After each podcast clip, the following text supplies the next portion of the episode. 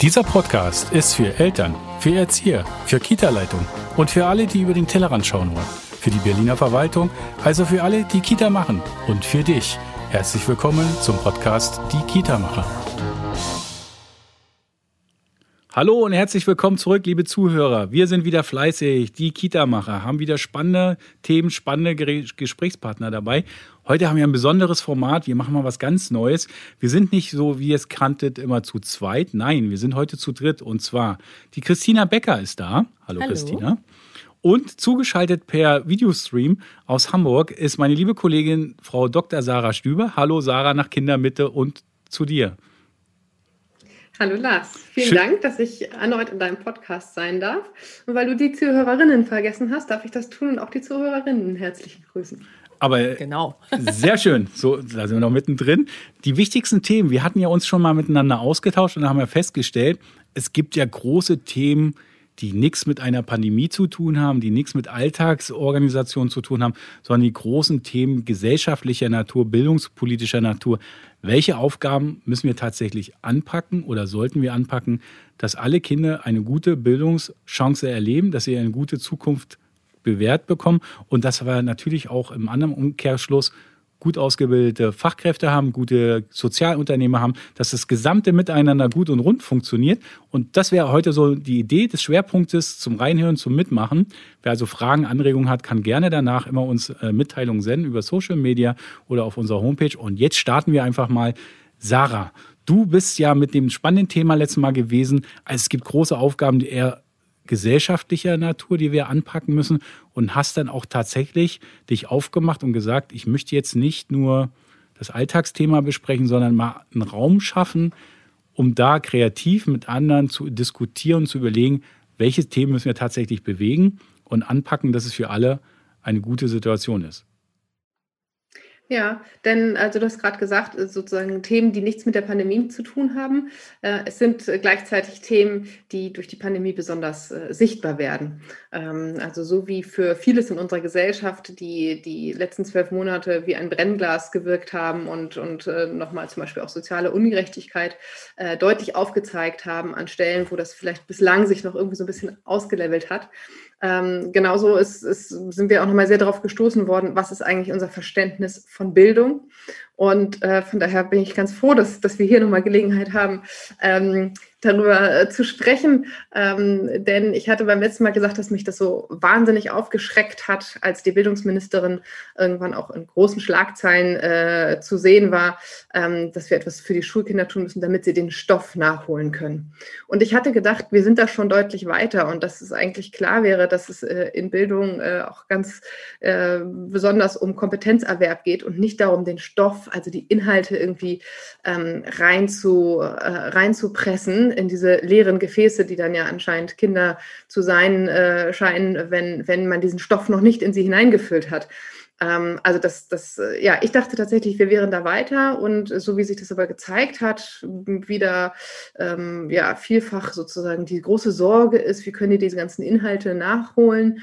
Ähm, hat sich gezeigt, das ist genau das Thema, an das wir ran müssen, über unser Bildungsverständnis sprechen.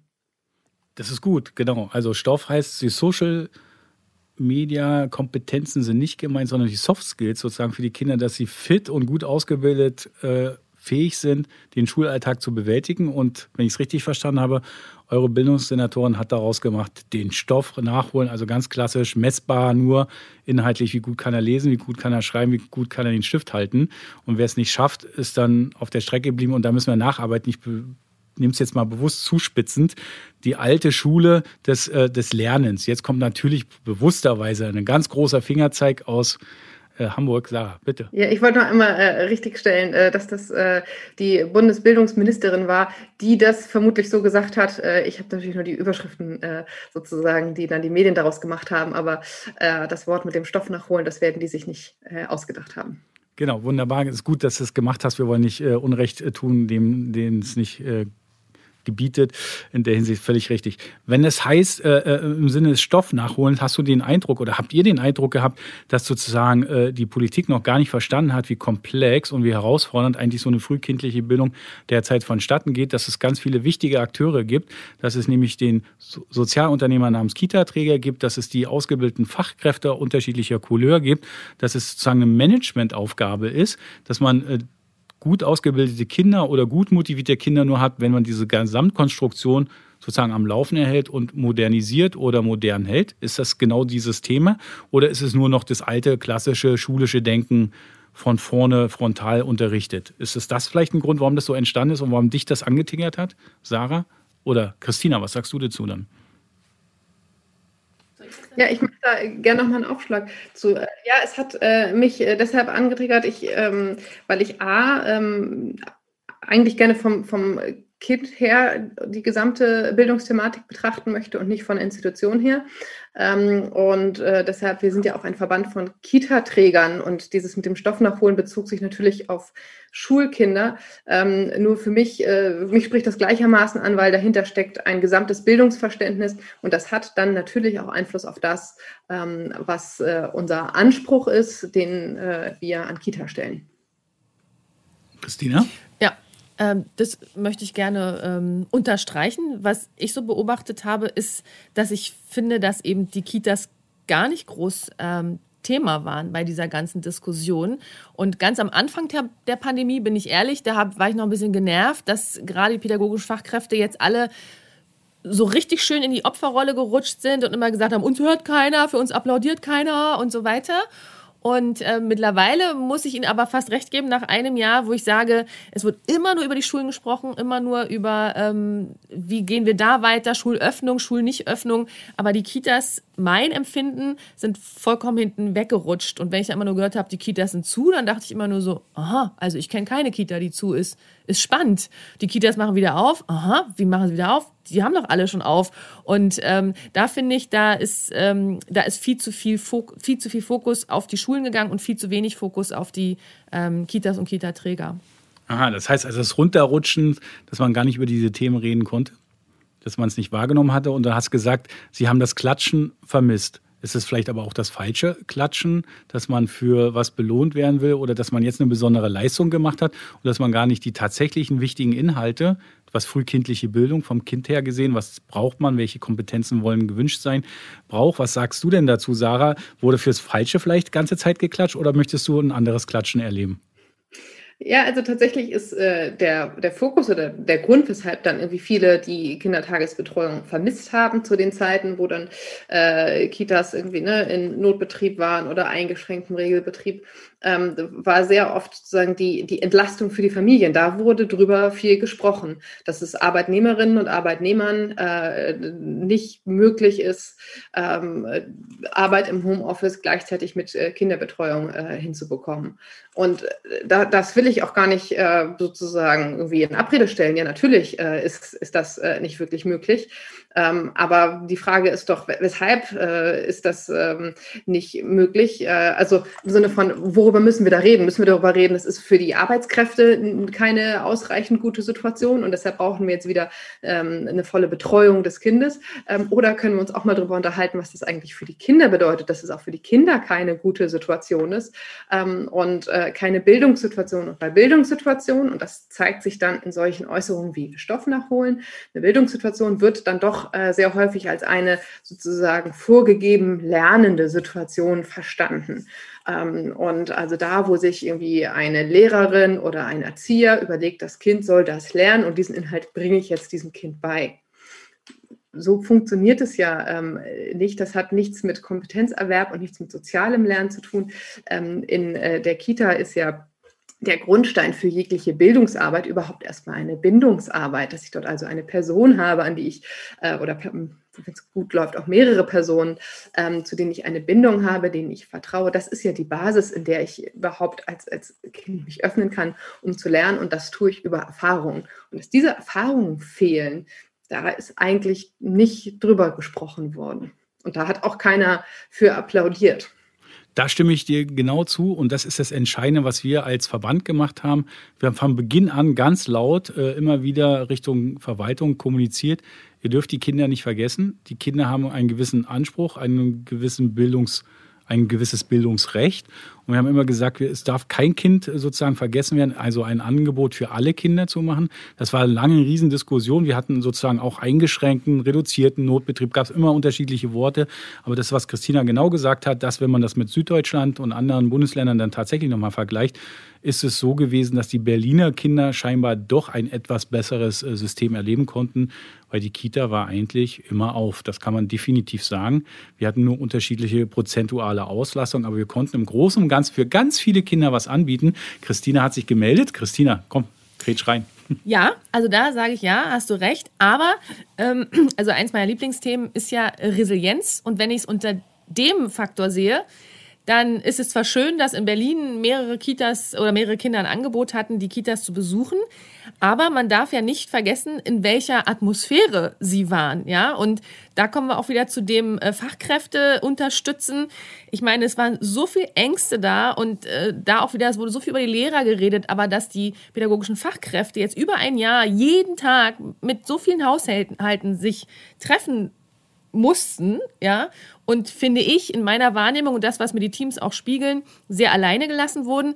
Da waren ja sehr viele Ängste, sehr viele Unsicherheiten und in so einer Atmosphäre kann auch in meiner, meiner Meinung nach schlecht Bildung, Bindung passieren die, die Kinder auch noch äh, natürlich in einer Angstsituation durch zu Hause, Maske und so weiter. Und das sehe ich auch als einen ganz, ganz äh, schlimmen Punkt, wo ich mich immer frage, wie, wie sich das wird sich in 10, 12, wenn die alle so im pubertären Alter sind, spätestens zeigen, in was für einer Angst- und Unsicherheitsatmosphäre diese Kinder heute aufwachsen und wie sich das wirklich auf die eigene Resilienz und Widerstandsfähigkeit auswirken wird.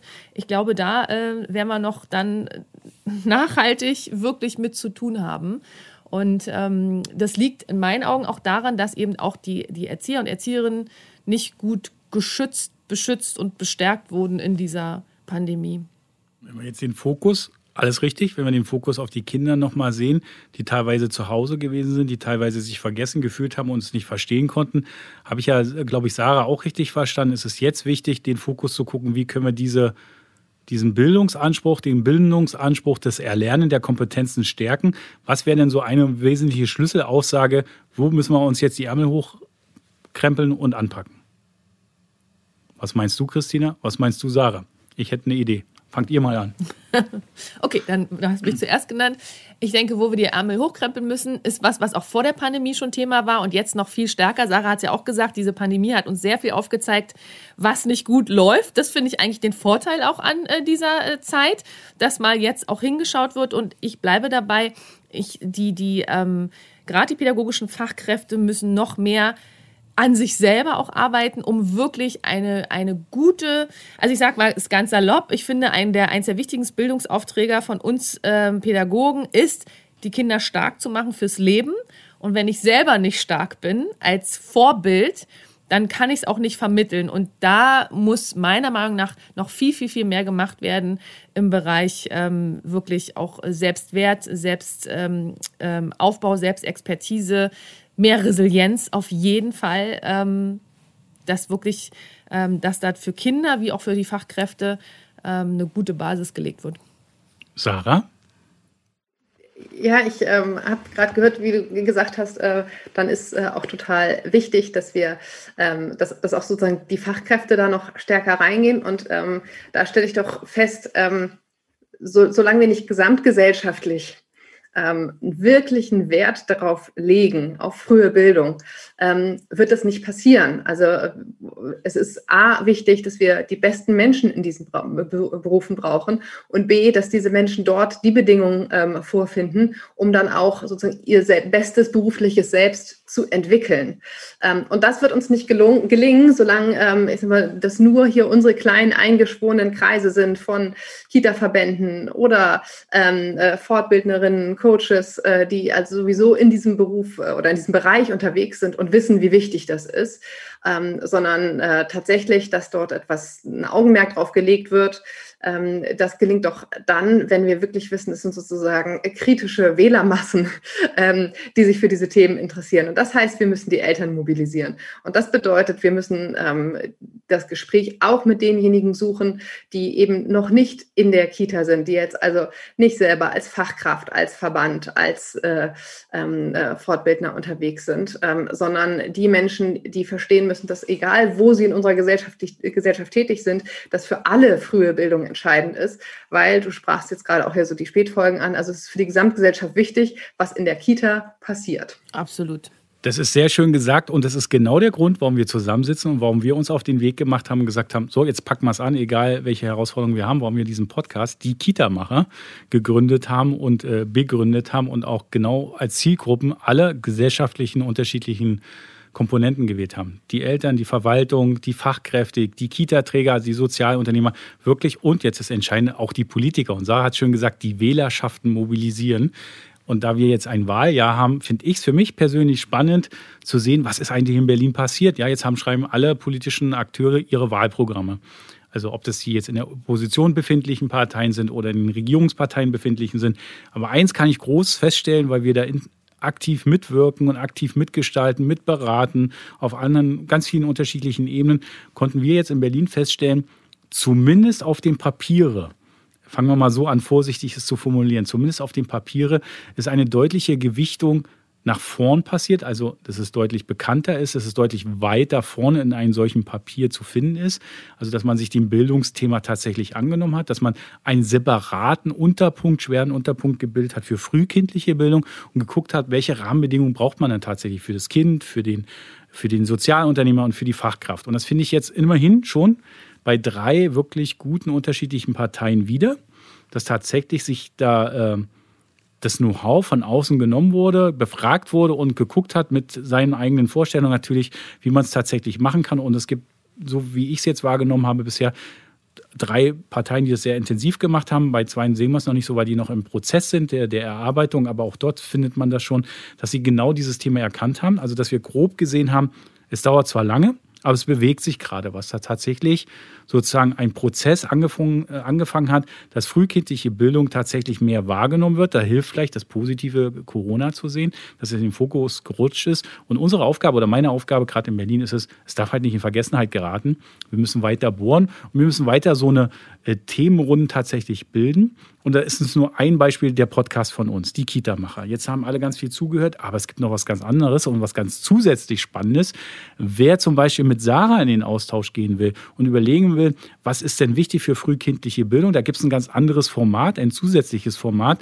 Und da lädt Sarah immer einmal im Monat ein und sagt sich so, heute packen wir es an und reden wir mal über das Thema. Ich bin gespannt, was ihr dazu sagt. Sarah, Jetzt sag du doch mal was dazu. Ich habe es einleitend gesagt. Du kannst es viel besser erklären, weil es ist ja deine Idee, es ist dein Raum und es ist deine Runde dann. Ja, vielen, vielen Dank dass, also für den Raum, dass ich dazu nochmal einladen darf. Äh, wir haben auf der App Clubhouse einen ähm, Raum äh, eingerichtet, ähm, also eine Gesprächsrunde, ähm, um äh, über Bildungsthemen, über frühe Bildung zu sprechen. Ähm, eingeladen sind ganz explizit alle Fachkräfte und aber eben auch alle, die überhaupt nicht Fachkräfte sind und sich neu mit dem Thema frühe Kindheit ähm, beschäftigen. Und ähm, der, der, der, nächste Termin ist der 22. April, das ist ein Donnerstag um 18 Uhr. Ähm, und von da ab, aber alle vier Wochen am Donnerstag, ähm, findet äh, dieses Gespräch statt. Es ist nichts, was aufgezeichnet wird. So funktioniert es ja auf äh, Clubhouse. Es gibt in dem Moment den Gesprächsraum. Alle können zum Diskurs beitragen. Alle mit der kleinen Einschränkung bislang leider nur iPhone. Aber äh, ich hoffe, dass das bald geöffnet wird und da noch mehr Leute teilnehmen können.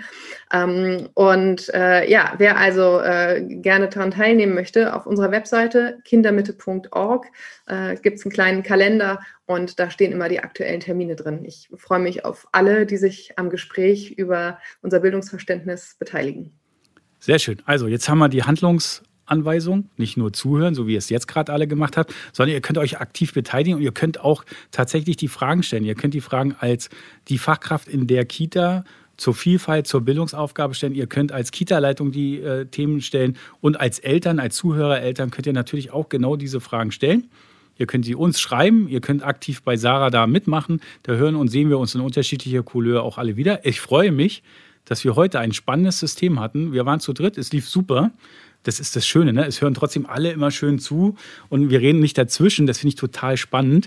Und jetzt meine Idee, jetzt eine Schlussrunde. Und zwar, ich fange an, ich, ich, bedanke mich, dass ihr da wart und dann seid ihr dran und habt die Ehre, dann sozusagen abschließend das letzte Wort zu sagen. Und dann schweige ich.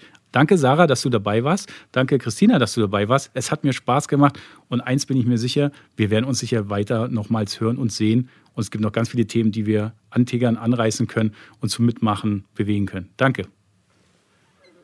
Vielen Dank, Lars. Vielen Dank, Christina. Es war mir eine Freude, mit euch zu sprechen. Und äh, ich hoffe, dass wir so ein, zwei Leute auch mitgenommen haben auf die Reise, äh, sich nochmal intensiver mit dem Thema, was ist eigentlich unser Verständnis von Bildung, auseinanderzusetzen. Ich sage auch danke, Lars, danke, Sarah, dass ich hier noch dabei sein durfte. Und wenn ich vielleicht darf, noch auch eine Ankündigung für alle Führungskräfte, die nämlich noch sicherer in, dieser Bildungs, ähm, in diesem Bildungsbereich sich auch bewegen möchten. Die lade ich herzlich an zu einem Live-Training am 26. April, zu einem Webinar. Leiten Sie noch oder führen Sie schon? Also das auch ähm, auf meiner Webseite zu finden. Und vielen Dank für den schönen Austausch und ich freue, wenn wir da auch in diesem Austausch bleiben.